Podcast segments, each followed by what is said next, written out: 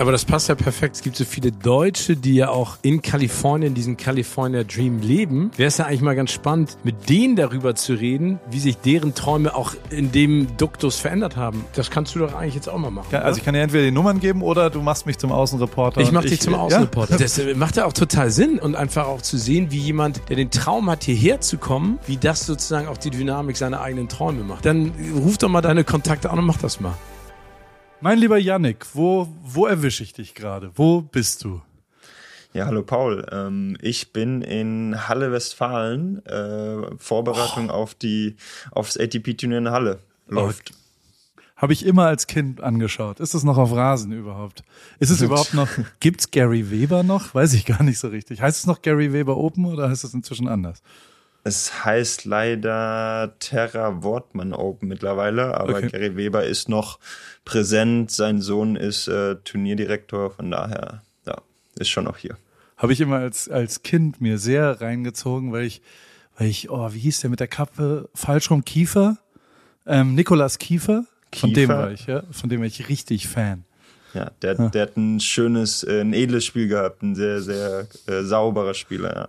Genau, und Tommy Haas natürlich mit dem. Tommy Haas. Ja, wir, also ich finde, auf Rasen hatten wir wirklich immer viele, viele gute Spieler. Wir hatten Florian Mayer, Philipp Kohlschreiber, Tommy Haas, Kiefer, Schüttler, glaube ich auch. Ja. Also da, da war Halle dann natürlich immer ein ganz gutes Pflaster für uns, ja.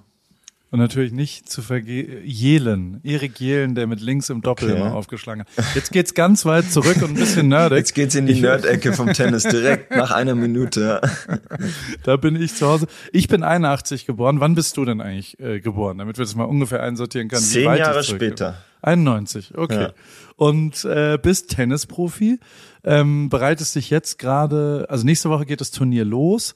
Was macht man da eine Woche vorm äh, Turnierstart? Also was, was, äh, warum bist du überhaupt schon da?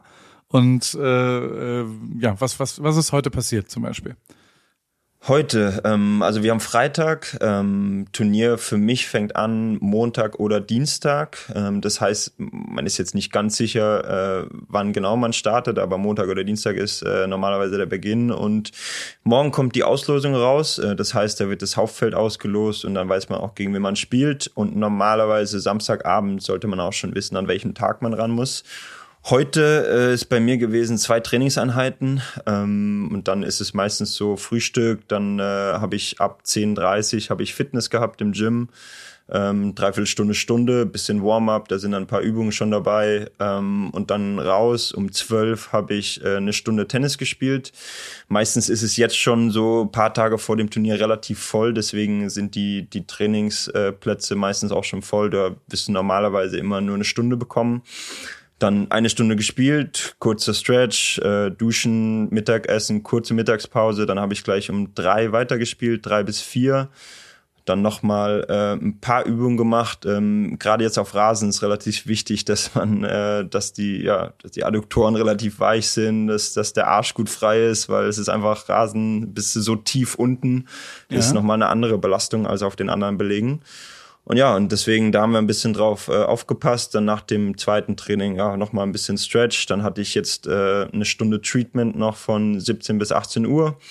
Und dann habe ich mich umgezogen, geduscht und äh, ja, und jetzt bin ich ready für einen Podcast.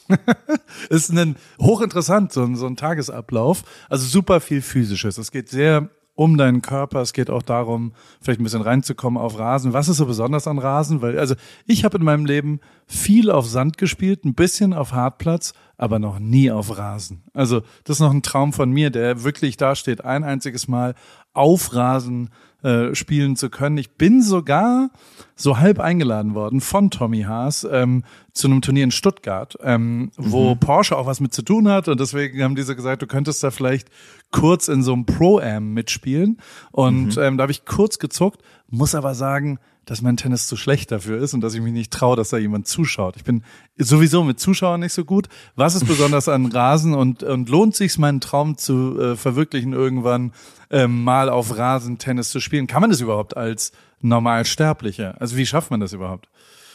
Natürlich, also auf jeden Fall. Und das solltest du auf jeden Fall machen. Äh, Stuttgart, ja, das ist wahrscheinlich äh, die Boss Open, die jetzt gerade diese Woche laufen. Jetzt gerade spielt Jan-Lennart Struff, ein deutscher Spieler im Viertelfinale. Ich glaube, das war das Turnier, was Tommy dann gemeint hat. Ähm, ja. ja, Rasen, also mir macht's extrem viel Spaß. Es ist ein sehr kurzer Zeitraum, wo wir im Jahr Rasen spielen. Das sind dann wahrscheinlich so vier Turnierwochen, die dann halt mit Wimbledon äh, zu Ende gehen. Und ja, deswegen ist es was Besonderes. Es ist jetzt etwas, was du nicht immer hast. Wir spielen, wie du es gesagt hast, wir spielen sehr viel auf Sandplatz, wir spielen sehr, sehr viel auf Hartplatz, dann haben wir Indoor-Hartplatz, dann haben wir vielleicht noch ähm, ab und zu mal Teppich, aber das gibt's eigentlich auch nicht mehr. Es gibt's nur noch in den Challenger-Turnieren. Ja, und deswegen, ich finde, Rasen ist sowas Besonderes. Ich freue mich jedes Jahr extrem, ähm, einfach weil der Spielstil anders ist. Ja, du kannst dich ein bisschen mehr ähm, kreativ zeigen. Du kannst Surf Volley spielen. Du kannst mit deinem Aufschlag viel diktieren. Ähm, ja, die, die Bewegung ist anders, du bist viel, äh, viel weiter unten mit deinem Schwerpunkt, was es natürlich auch dann direkt auf die Muskeln geht. Deswegen habe ich das auch angesprochen mit dem Körper. Du musst schon gucken, dass du hier ähm, dich ja immer ganz gut vorbereitest, weil sonst gerade ähm, kleine Muskelverspannungen, kleine ähm, Zerrungen, die, die, die kann es schon mal ganz kurz geben. Vor allem, du kannst leicht ausrutschen. Ja, also es ist eben auf Rasen einen Sport zu machen. Ich meine, im Fußball liegen die auch ständig auf dem Boden. Von daher, ja, ähm, es ist was Besonderes. Ähm, der, der Ball springt viel flacher ab. Ja, es gibt viel mehr Möglichkeiten für für Spieler, die jetzt vielleicht mehr am Netz sich wohlfühlen, Surfen Volley zu spielen. Ich weiß nicht, ob du früher zum Beispiel Pete Sampras, äh, äh, Patrick Rafter, so das das sind halt noch die alten Recken, die auf Rasen Goran so, Ivanisevic. Ivanisevic, genau. Ja, ähm, ja ich meine Boris Becker, also ja, Rasen ist was Besonderes und ähm, ich finde es extrem, es macht mir extrem viel Spaß. Ich glaube, es ist auch cool zum Zuschauen. Ähm, deswegen, Paul, auf jeden Fall Rasen musst du, musst du machen. Sehr gut. Warum ich eigentlich dich auf den Zettel irgendwann bekommen habe, ist aber nicht dein Rasenspiel und nicht dein. Und also erstmal Glück, erstmal Glückwunsch, wir, wir, wir telefonieren ja jetzt. Du bist aktuell so hoch gerankt auf, auf der ATP wie noch nie in deinem Leben. Das heißt, du bist zumindest was die Vergangenheit angeht, am Höhepunkt deiner Karriere. Es ist einer, es kommen noch viel, viel mehr hoffentlich, aber es läuft gut für dich gerade, oder? Ja, absolut. Also jetzt gerade mit dem mit dem Ranking, das ist ja mein höchstes Ranking und ähm, das sind so Meilensteine, die natürlich, die mir schon viel bedeuten. Äh, Im Endeffekt ist es dann trotzdem so der Weg bis hierhin, der mich dann im Endeffekt äh, so glücklich macht. Aber ja, die letzten Wochen waren unglaublich intensiv. Ich habe viele, viele Turniere gespielt, ich habe gut gespielt. Ähm, es hat aber, äh, es hat viel Energie gekostet. Ähm, aber ja, das, äh, die French Open und die Turniere davor, also was ich da mitgenommen habe am, am Emotionen und äh, ja, das, das, das war viel. Und deswegen habe ich jetzt auch kurz vor Halle noch eine kleine Pause gemacht. Eine Woche habe ich mal rausgenommen. Das hat gut getan und deswegen freue ich mich jetzt aber auch wieder da wieder anzugreifen. Aber dein Weg war ja doch ein bisschen außergewöhnlich und also ich habe dich auf dem Zettel wegen USC. Ich habe, ähm, ich wohne ja in Amerika und das Ganze hier ist ja auch so eine Art Spin-off über kalifornische Träume und auch von Deutschen. Also so wie Porsche ja ein kalifornischer Traum in äh, Amerika, in Kalifornien geworden ist, ähm, so gibt's ja Menschen, die das machen, so wie ich. Also ich habe ja schon einen eher ungewöhnlichen Weg zu was auch immer ich da so gemacht habe, ich persönlich. Und ähm, ich treffe immer wieder Leute oder folge eben Leute, auch oft Expats, das ist ja der Fachbegriff für Leute, die, die ausgewandert sind sozusagen und, und auch viele Deutsche, die dann in Kalifornien da relevant arbeiten, Sport machen, ähm, unterschiedliche Sachen. Und gerade der Sport ist für mich was, wo man unglaublich viel lernen kann und wo man unglaublich, also ich habe fast alles was bei mir dann hinten raus funktioniert hat, im Sport gelernt, ob als aktiver Sportler. Ich habe relativ viel Sport gemacht, war aber nie talentiert, habe dabei gelernt, dass man durch viel Einsatz fehlendes Talent fast nicht nur wettmachen kann, sogar übertrumpfen kann, glaube ich. Ich, find, ich finde, ne? ich finde, das ist ein Talent. Also wir sprechen ja. immer über Talente, die vielleicht irgendwie Fähigkeiten haben, oh, den, ähm, die Technik ist so schön und was weiß ich. Aber ich finde, in, in dem Punkt, wo ich bin, Einsatzwille, äh, immer wieder ähm, Sachen versuchen zu lernen, das ist auch ein Talent. Deswegen, ja. Ja, ja I agree, würde ich sagen. Ja. Und vor allem hast du aber und wenn ich das richtig sehe und mich richtig eingelesen hast, ähm, äh, einen, außergewöhnlichen Tennisweg auch äh, gewählt, der äh, über über ein College ging. Und dieser College-Weg der beschäftigt mich immer. Ich bin selbst Vater von einer 16-jährigen Tochter, die jetzt anfängt, äh, ob sie in Deutschland oder in Amerika, sie ist Deutsche, hat die letzten sieben Jahre jetzt in Amerika gewohnt und man muss ja schon eins sagen, Sport ist einfach an, Kalifor äh, an amerikanischen Universitäten unfassbar hoch angesehen und das finde ich sensationell, da bin ich die hard Fan von ja. und nicht relevant im deutschen Unisystem, also zumindest in meiner Wahrnehmung nicht. Also ich weiß von, von der Unisport Basketballmannschaft, die wahrscheinlich sich donnerstags trifft und vielleicht manchmal Sonntag spielt oder so. Aber das ist ja schon abgefahren du, ich, äh, du kommst aus Karlsruhe, ähm, bist also in Deutschland aufgewachsen, hast aber dann klar beschlossen, ich will an ein College gehen und ich will äh, Tennis-Profi werden über den Weg des Colleges. Warum? Warum? Weil das ja, das war für uns damals ähm, mit, äh, ich glaube, mit 17 oder mit 18, ich weiß nicht mehr genau, ähm, war das für uns die beste Option. Ich, ich weiß noch genau, wie ich im, im Wohnzimmer saß mit meinen Eltern, mit meinem damaligen Coach. Wir haben drüber geredet, hey, Janek College oder direkt Profi nach dem Abi. Ich als als junger Kerl so ein bisschen, ja, aber ich, ich kann doch direkt, äh, ich kann doch direkt Profi werden und so. Hatte aber natürlich noch nicht die die Weitsicht, die ähm, meine Eltern und mein Coach damals hatten habe aber damals auch schon Freunde gehabt, die die schon im College waren, mir ein bisschen erzählt haben und äh, ja und wir saßen im Wohnzimmer, haben das besprochen und dann war relativ klar nach dem Gespräch, okay, wir kümmern uns drum, äh, da ein gutes College zu finden ähm, und dann eben dort semi-professionell weiter mein mein Tennis zu, zu machen, trotzdem was zu studieren und dann äh, über diesen Weg eben dann auf die Tour zu gehen. Und ähm, ja, ich, ich finde, ich sehe das genauso wie du. Äh, die, die Philosophie von Sport im, in Amerika, auf den, auf den Universitäten dort, das ist, das kann man, ja, das kann man nicht vergleichen. Das ist einzigartig. Und, äh, und ja, auch deine Tochter, wenn die irgendwas mit Sport zu tun hat und, und das weitermachen will, dann weiß ich nicht, äh, ob sie da aus Amerika weggehen sollte. Ähm, ja, und, und deswegen ja, haben wir den, die, diese Entscheidung getroffen. Im, im Endeffekt äh, war das absolut die richtige Entscheidung. Ich habe dort so viel Schönes erlebt und ich habe dort meinen Weg so weitergehen können, der mich dann auch für das äh, vorbereitet hat, was jetzt die, die Tour dann, äh, ja, äh, was, was ich auf der Tour halt brauchte. Und sag mal, war dir, du hast Fußball auch gespielt, ne? Ja. Hat's, äh, also viele in Deutschland aufwachsende Jungen haben ja, würde ich jetzt sagen, zumindest Jahrgang 91, eher den Traum, Fußballer zu werden als äh, Tennisprofi. War das, war das bei dir auch so? Ähm, ja, da würde ich unterscheiden. Ich glaube, dass ich beides sehr, sehr gerne gemacht hat. Ich habe Fußball und Tennis gespielt, glaube ich, beides fast gleichmäßig. Ähm, ich habe vielleicht zweimal die Woche Fußball oder dreimal Fußball, dreimal Tennis, wie auch immer, ähm, bis zu einem gewissen Zeitpunkt. Ähm, und der Traum allerdings, und, und ja, das, das war immer in meinem Kopf irgendwie, der Traum war immer Tennis.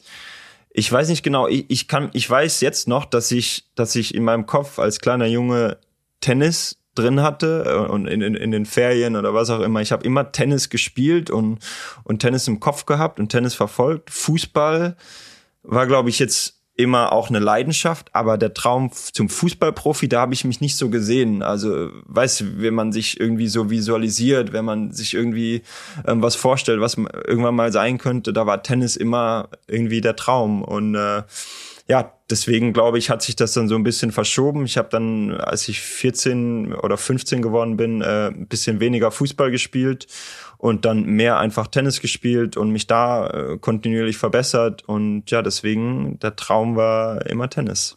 Und war der realistischer auch für dich oder war es, also ich will ein bisschen rausfinden, ob man auch irgendwann zu groß, also weißt du, ob, ob wir Deutschen vielleicht besser sind im realistisch träumen. Weißt du, wir sind ja, wir sind ja nun mal wirklich ja. sehr realistisch. Also in Amerika würde dir jeder, jedem Achtjährigen wird eingebläut, du kannst alles werden. Heißt, du kannst Präsident werden, wenn du willst. Also es wird ja wirklich einfach, die, dieser amerikanische Traum, der lebt ja in jedem Amerikaner drin. Den sehe ich jetzt bei Deutschen nicht so sehr. Also wir, wir sind ja schon ein bisschen realistischer. Hast du das auch bei dir ein bisschen gehabt? Also war es auch so, dass dir klar war, na ja, vielleicht wird's schwieriger als Fußballer oder war das wirklich deine Leidenschaft, die gesagt hat, ich finde Fußball nicht so interessant, ich äh, finde Tennis interessanter? Ich glaube, dadurch, dass ich damals ein junger Jugendlicher war, 14, 15, wo ich dann wirklich auch diese Entscheidung getroffen habe, das war tatsächlich eher idealistisch und eher äh, träumerisch als, äh, als alles okay. andere, als realistisch, weil weiß nicht, wie realistisch du als 14-Jähriger sein kannst. Überhaupt nicht. Also ich war gar nicht realistisch, kann ich schon mal sagen. War, ja. ähm, dementsprechend war das tatsächlich so eine Entscheidung von, hey Mama, hey Papa, ich hm, Fußball, ich weiß nicht, ich will, glaube ich, eher ein bisschen Tennis spielen mehr und ja, dem, dann haben wir das so entschieden. Krass. Und ähm, dann geht's ja ums äh, Realisieren. Also wenn man in Wandtattoos äh, arbeiten würde, dann ist ja quasi aus dem Plan wird wird ein äh, Ziel und so weiter und so fort. Ähm, ihr habt irgendwann, du hast gesagt, dass du mit deinem Trainer und einem Kumpel und deinem Vater da saß und dieses College-Ding entschieden habt. Wie alt warst du da? Ja, das müsste vor dem Abi gewesen sein. Ich weiß okay. noch, dass wir die Entscheidung, ich hatte das 13-jährige Abi, ähm, also quasi 12. und 13. Klasse haben fürs Abi gezählt. Und ich glaube, das war Ende 11. Klasse sowas. Ähm, vielleicht war ich da 17, weil ja, man musste sich halt auch ein bisschen Kopf drum machen. Ne? Okay, in der 12. Klasse vielleicht dann schon überlegen, okay, wo könnte es hingehen, mit welchen Unis äh, kann man in Kontakt gehen. Ähm, dann ja auch Besuche auf die Unis zu machen, um dann wirklich einfach äh, eine gute zu finden. Und ja, deswegen, ich glaube, ich war circa 17 und äh, das war dann so Ende 11. Klasse und ja, dann war eben schon so die Marschroute, okay, Yannick, äh, besteh mal bitte dein Abi und dann gehen wir rüber. Und was hast du da studiert? Weil was ja viele Leute unterschätzen, ist es ja nicht Tennisspieler sein dann dort, sondern das, der, der Schulsport ist ja nur ein Vehikel, zum äh, Studium immer noch. Also man muss ja auch, und das ist auch was, was glaube ich nicht allen klar ist, dass man sehr schnell rausfliegt, wenn man nicht die richtigen Noten hat. Auch als mhm. Football Quarterback ähm, musst du drauf gucken, dass du jetzt nicht nur Sport machst dort. Ähm, das, das heißt, du musstest ja auch äh, an die an die Uni gehen. Was für ein Fach hast du studiert? Ich habe International Relations studiert. Das ist, oh, cool. würde ich sowas wie Politikwissenschaften, glaube ich, äh, würde ich das hier äh, ja. übersetzen. Und ja, da ist ein Satz äh, von meinem Head Coach von USC, Peter Smith, der immer ganz gerne gesagt hat, Yannick, you're a student athlete in that order.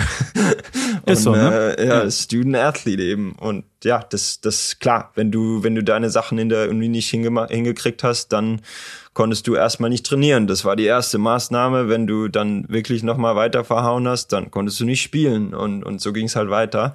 Ähm, das war jetzt bei mir nicht der Fall, aber ja klar, du musst deine, du musst deine Sachen machen. Ähm, ich habe finde ich, einen, Studiengang gefunden, der mir mega viel Spaß gemacht hat. Also es war jetzt nicht so, dass ich mich in die Vorlesungen zwingen musste. Natürlich gibt es manche, die vielleicht ein bisschen äh, schwieriger sind, um acht Uhr morgens dahin zu gehen, aber ähm, es war tatsächlich so, dass ich äh, Spaß dran gehabt hat und das war für mich sehr, sehr wichtig, weil ich einfach ja, ich wollte was Gescheites studieren und ich wollte nebenher meinen Sport einfach richtig gut machen. Und wenn du bei beidem oder wenn du beim Tennis da Gas gibst und äh, ja, dann bist du halt auch mal platt. Äh, dann sind manche Tage ein bisschen schwieriger und da brauchst du dann, also ich finde, da brauchst du dann auf jeden Fall auch ein, ein Fach, wo du wirklich auch gerne hingehst. Ja. Ansonsten kommt es natürlich ganz gut vor, dass du vielleicht mal die eine oder andere Sache schleifen lässt. Ja. Wie war das äh, sozial anzukommen? Weil auch das ist ja durchaus, also äh, du bist jetzt nicht äh, nach Freiburg gegangen zum Studieren, sondern ähm, das ist auf der anderen Seite der Welt. Das ist also USC finde ich eine der geilsten Unis weltweit übrigens. Also Absolut. Von Campus, von Lifestyle, von äh, also auch über LA will ich mit dir ein bisschen reden, weil da habe ich schon ein, zwei Sachen gelesen, wo ich mich sehr äh, abgeholt gefühlt habe, wo wir, glaube ich, beide äh, eine ähnliche Sehnsucht nach diesem Ort haben. Aber erstmal will ich so über dieses Kulturelle reden, wie, weil mir geht's schon oft so, dass ich, wir, wir haben ja nur mal zwei, drei Schritte gemacht, also die, die sind gar nicht so toll. Ich persönlich bin aus Heidelberg ursprünglich, bin dann nach dem Abi nach Hamburg, zwölf Jahre dort gelebt und bin dann von Hamburg nach Amerika immerhin. Und ähm, was mir tatsächlich, also ganz viele Leute fragen dann eben immer mal wieder, hey, wie findet man den Anschluss? Wie ist denn das Soziale? Findet man Freunde? Das ist ja in Amerika auch nicht immer so leicht und so weiter. Und der eine Punkt, den ich immer, immer, immer sage und der bei ich glaube, mir... Ich glaube, ich weiß, was kommt. Sag. Sport. Absolut, hundertprozentig. Und bei dir ist es ja andersrum. Du musstest ja zum Sport. Also äh, dein, dein, der, der war ja schon da. Hat dir die auch geholfen beim Sozialen oder ist es ähm, oder wie wie wie war so dieser der, der Clash? Also du bist ja schon reingegangen und hast auf einmal mit einem Schnitt was ganz anderes. Ja, also ähm, ja, wie gesagt, Sport, absolut. Ähm, das war, das war der Anschnitt, äh, der Anschlusspunkt. Ich, ich bin natürlich in ein Team gekommen. Das ist jetzt nochmal was anderes, vielleicht für jemand wie dich oder jemand, der jetzt erstmal einfach rübergeht und dann wirklich gucken muss, okay, wo sind die, die vielleicht irgendwann mal die Kumpels werden oder wo, wo, wo kann ich Anschluss finden? Für mich war das würde ich sagen, relativ leicht. Ich bin darüber gegangen in, und war sofort in der Teamatmosphäre. Ich bin, ähm, ich, also im ersten Jahr in, in der Uni musste ich in den Dorms äh, wohnen ja. und das war dann halt immer Doppelzimmer. Und wir hatten dann so äh, so, so Zimmerabschnitte mit vier Doppelzimmern und das war dann, ich war mit einem Tennisspieler im Zimmer, nebendran waren zwei Baseballspieler, äh, dann hatten wir noch zwei Footballspieler und noch zwei Tennisspieler, also da waren dann halt äh, acht Sportler auf einen Haufen und ähm, ja, Krass. das war relativ leicht, ne? Und das Coole war, dass es nicht nur eine Sportart war, sondern auch gleich mehrere. Und ähm, ja, also das war relativ einfach. Ähm, den und dann den den äh, ja, die Connection mit den Kommilitonen ist dann auch nicht mehr so schwer, weil es ist eben Amerika, da sitzt du in der, ja, in irgendeinem Fach und dann spricht dich einer an, sagt, ja, hey Yannick, ähm, ich sehe auf deinen Rucksack oder was weiß ich, ne, du bist im Tennisteam oder so, ne? Und ja, dann sage ich, ja, genau. Und dann sagt er, ah, cool, ich finde Tennis cool, wann habt ihr eure Spiele? Und ja, und dann hast du eben, äh, dann hast du dieses, die, diese, diese Kultur, bist du direkt drin und, und, und hast da überhaupt keine Schwierigkeiten, Fuß zu fassen. Ähm, das Einzige war für mich ein bisschen mit der Sprache, war ich am Anfang ein bisschen unsicher, aber ich glaube, das hat sich auch relativ schnell gelegt. Und äh, ansonsten, ja, also über den Sport ging für mich äh, da die Welt in Los Angeles dann auf.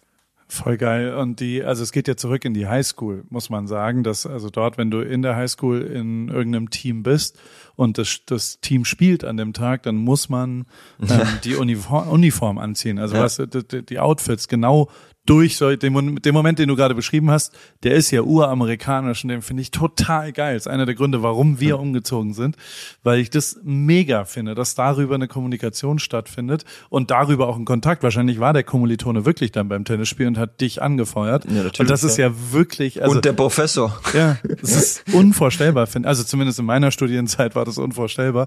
Ähm, und das, das finde ich mega, mega, mega geil am amerikanischen System. Ähm, warum LA? Was, was findest du? Versuch mir einmal drei, vier Worte, was du so geil an LA findest, weil ähm, ihr habt euch ja schnell entschieden, auch wegen LA, glaube ich. Ähm, wahrscheinlich gab es verschiedene Colleges, wo du vielleicht hingehen könntest. Ähm, äh, da, da ist ja, äh, was ist für dich das Besondere an, an Kalifornien, an LA, an, an Southern California? Was, ja. warum? Ja, LA, West Coast, ähm, ja, the Golden Coast mit den, mit Malibu, mit dem, mit dem PCH, mit dem Pacific Coast Highway, die ganzen Städte, die an den, äh, an dem grenzen mit, äh, was weiß ich, da hast du Malibu, Santa Monica, Hermosa Beach, Redondo Beach, da habe ich wirklich viele schöne Zeiten gehabt. Die Uni an sich ist in Downtown, ähm, dann LA Live haben wir extrem viele Momente gehabt. Das ist so ja. die Area, wo der Staples mittlerweile Crypto.com Arena, ähm, wo die Lakers gespielt haben, die Clippers gespielt haben. Ich habe mir viele Basketball-Matches angeschaut. Ähm, da sind viele Restaurants, äh, Hotels, Movies und so weiter. Und das war immer eine Area, wo wir gerne hingegangen sind. Ähm, ja, und ich finde, da ist so viel, äh, so viel Sportverrücktheit auch. Und dann hast du Hollywood, ne? Und ja, LA hat so viel, so viel Charme und, und ich habe mich da so wohl gefühlt. Es war für vier Jahre, war das mein zweites Zuhause und ich habe mich jedes Mal gefreut, wieder hinzufliegen, dann zurück nach Hause zu fliegen, war auch schön, dann wieder nach LA zu fliegen, das war, also, ja, ich, ich, ich hätte es mir nicht anders vorstellen können. Und das war auch genau dieses Gefühl, das ich mit meinem Vater damals ähm, bekommen hat, als wir eben uns die Unis angeschaut haben. Wir haben uns einmal Ohio State angeschaut ähm, ja. in Illinois, das ist auf jeden Fall was anderes. Ja, ähm, und absolut. dann hatten wir ähm, Visits mit UCLA, äh, das ist in Westwood, also ein bisschen. Ja bisschen westlich von, von, von unserer Uni und USC. USC war die letzte Uni, äh, die wir ähm, besucht hatten. Und äh, ja, nach, nachdem wir über den Campus gelaufen sind, mit den Coaches geredet haben, ein paar Teammates getroffen haben, ähm, sind wir dann wieder zurückgegangen und, und, und auf dem Rückweg, ich habe ich hab meinem Papa gesagt, hey Papa, hier müssen wir hin oder hier muss ich hin. Und, und dann ging es eigentlich nur darum, okay, wie schaffe ich es, da hinzukommen? Ähm, haben die Scholarships verfügbar? Wollen die mich überhaupt? Und, und diese ganzen Fragen. Aber nach dem Visit bei USC haben wir das Gefühl gehabt, hey, da, da muss ich hin. Und dann ist es ja passiert, dann bist du rübergegangen, alles geil. Aber die sportliche Zeit war äh, zumindest aus der externen Perspektive eher eine schwierige, wegen Verletzungen, wegen verschiedenen, also so Tennis selbst ähm, fiel dir da teilweise zumindest gegen Ende ein bisschen schwieriger, richtig? Ja, es war teilweise eine schwierige Zeit. Also im Großen und Ganzen war es eine mega erfolgreiche. In meinem ersten Jahr haben wir die Championship gewonnen. Da hatten wir ein unglaubliches Team. Ähm, in meinem dritten Jahr auch die Championship gewonnen. Ähm, leider hatte ich aber wirklich ähm, Ende erstes Jahr bis zu meinem dritten Jahr, so eineinhalb Jahre teilweise äh, fast schon, hatte ich äh, ziemliche Knieprobleme. Das war nicht so schön.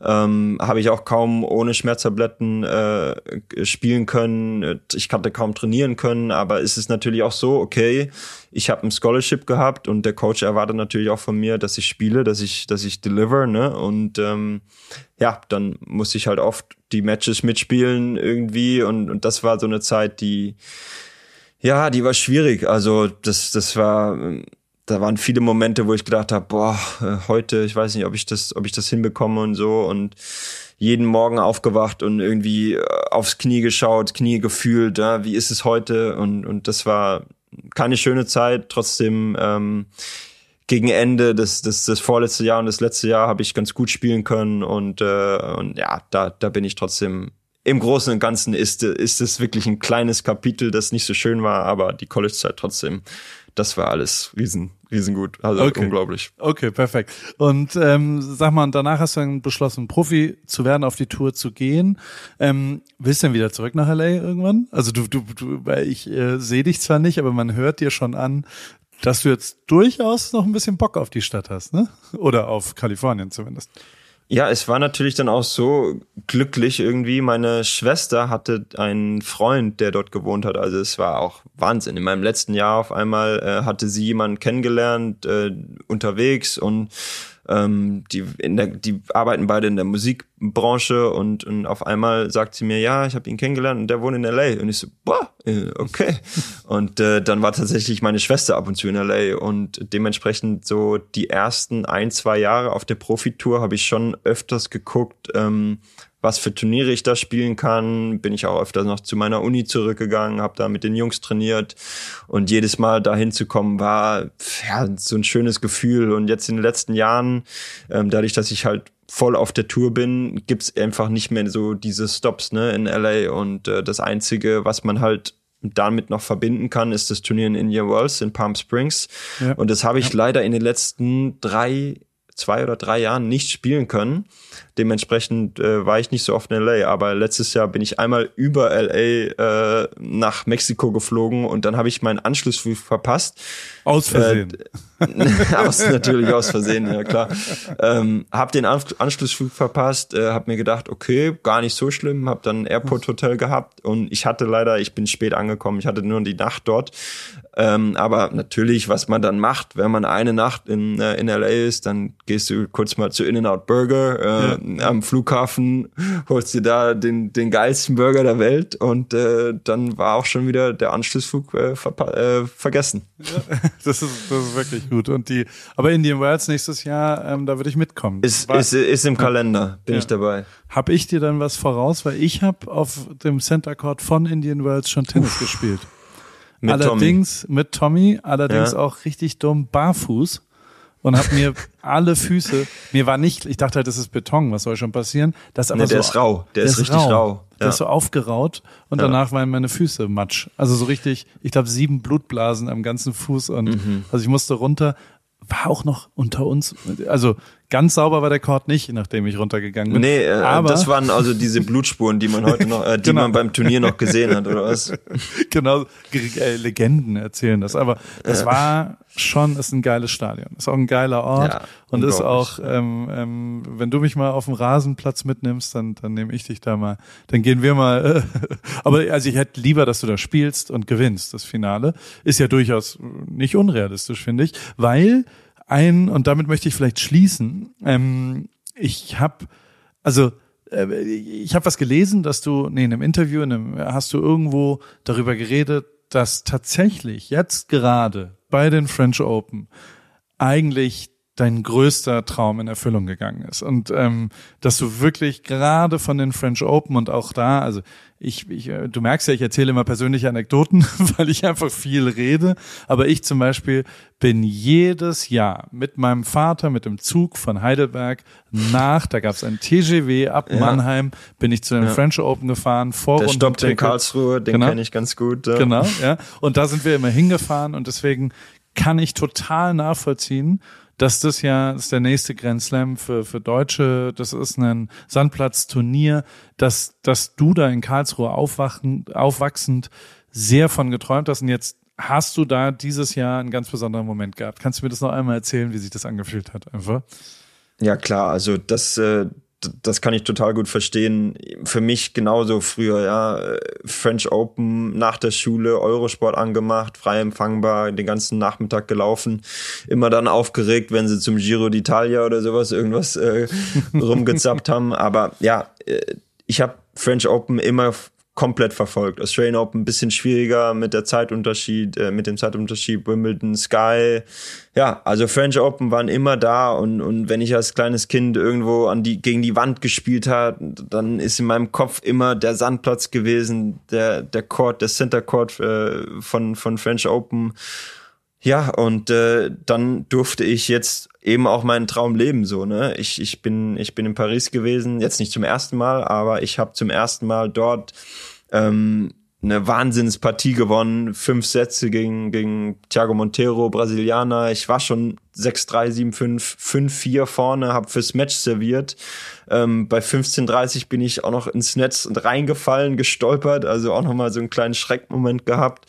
Ähm, hab dann den Satz noch verloren, 6-7, verliere den vierten Satz auch 7-6. Ähm, dann sind wir schon bei vier Stunden gewesen oder was. Im fünften Satz 4-1 hinten gewesen. Ähm, oh. Und ich schon gedacht, boah, ey, Mann, ey, das darf nicht wahr sein, ne? Und dann das Match noch gewonnen, 6-4 im fünften. Nach fast fünf Stunden gespielt. Die längste Partie, die ich hier gespielt habe vor vielen, vielen äh, deutschen Fans, ne, die wahrscheinlich auch mit den Zügen gekommen sind. Ähm, unglaubliche Atmosphäre gewesen, kurz vor Mitternacht. Also ja, wenn ich da dran denke, da auch Gänsehaut, ähm, weil das war, ja, das war wie der kleine Junge, der früher halt so von geträumt hat, von diesen, von diesen Fünfsatzpartien, äh, Korea, Gaudio, Ferrero, Kürten ja, ja. und dann selber dazu stehen. Natürlich jetzt nicht im Finale oder Halbfinale, aber immerhin erste Runde, erstes Fünfsatzmatch gewonnen. Äh, ja, das war, das war Wahnsinn. Also, Voll das geil. war ein Full-Circle-Moment auf jeden Fall. Ja. Voll geil. Also wenn man, wenn man dich so reden hört, dann, dann freut man sich sehr. Also ich freue mich sehr für dich. Voll geil. mega, mega Glückwunsch. Und wie eine einzige Frage habe ich dazu noch, weil mein Highlight in meinem kleinen Tennis-Medenspiel-Leben war nach, sagen wir mal, einem Satz, das war das höchste, oder vielleicht zwei Gewinnsätze, die Socken wenn die dann so einen Abdruck haben und die dann auszuziehen und dann hat man, dann hat man ja so ein bisschen roten Sand noch am Unterschied. War das, wie war das nach fünf, fünf Sätzen, wenn du, oder hast du Socken gewechselt? Na gut, ich bin einmal hingefallen im dritten Satz, deswegen, ich war überhaupt nicht, ich war überhaupt nicht sauber. ähm, meine eine Seite war komplett voller Sand. Ich habe mich dann einmal nach dem vierten Satz umge umgezogen, aber ähm, ja, äh, ich war auf jeden Fall dreckig und äh, ja, schön durchgewühlt auf dem Sand. Und es ist dann schön, die auszuziehen. Das ist ein guter Moment, ja. wenn das dann so durchläuft. Mega geil. Du, ich äh, drück dir die Daumen fürs nächste Wochenende. Ich äh, finde das, das also sehr faszinierend, was für ein außergewöhnlicher Weg das auch ist. Und ähm, natürlich auch echt, also ich meine von Karlsruhe über USC nach Roland Garros, das ist schon, das ist eine gute Route, Route, ne? Also so, Absolut. so äh, Glückwunsch. Das ist, äh, da kannst du auch stolz drauf sein, finde ich. Und ähm, deswegen finde ich das immer so inspirierend, hier auch mit Leuten zu reden, die außergewöhnliche Wege, weißt du, also nicht genau das, nicht Nick Bolitieri, warst du da? Nicht, dass du jetzt da warst. Und, ja, ja, sechs ähm, Jahre lang. nee, nee, war ich nicht. Nee. Und dann alles genauso nach Plan, die gibt's ja, die Wege, die, die will ich auch gar nicht schlecht machen, aber ich bin noch viel davon, mehr davon inspiriert, wenn Leute so außergewöhnliche Wege dann doch schaffen und ähm, freue mich umso mehr dann dafür. Und deswegen ähm, bleibt mir nur dir alles, alles Gute zu wünschen für die weiteren Monate und vor allem Gesundheit, dass, dass das Knie hält und dass keinerlei Verletzung mehr da kommt. Und vielen, vielen Dank, dass du hier ins Telefon gegangen bist, lieber Yannick. Voll geil. Ja, vielen Dank fürs Gespräch. Hat Spaß gemacht, Paul. Voll geil. Danke. Viel Spaß. Tschüss. Ciao, ciao.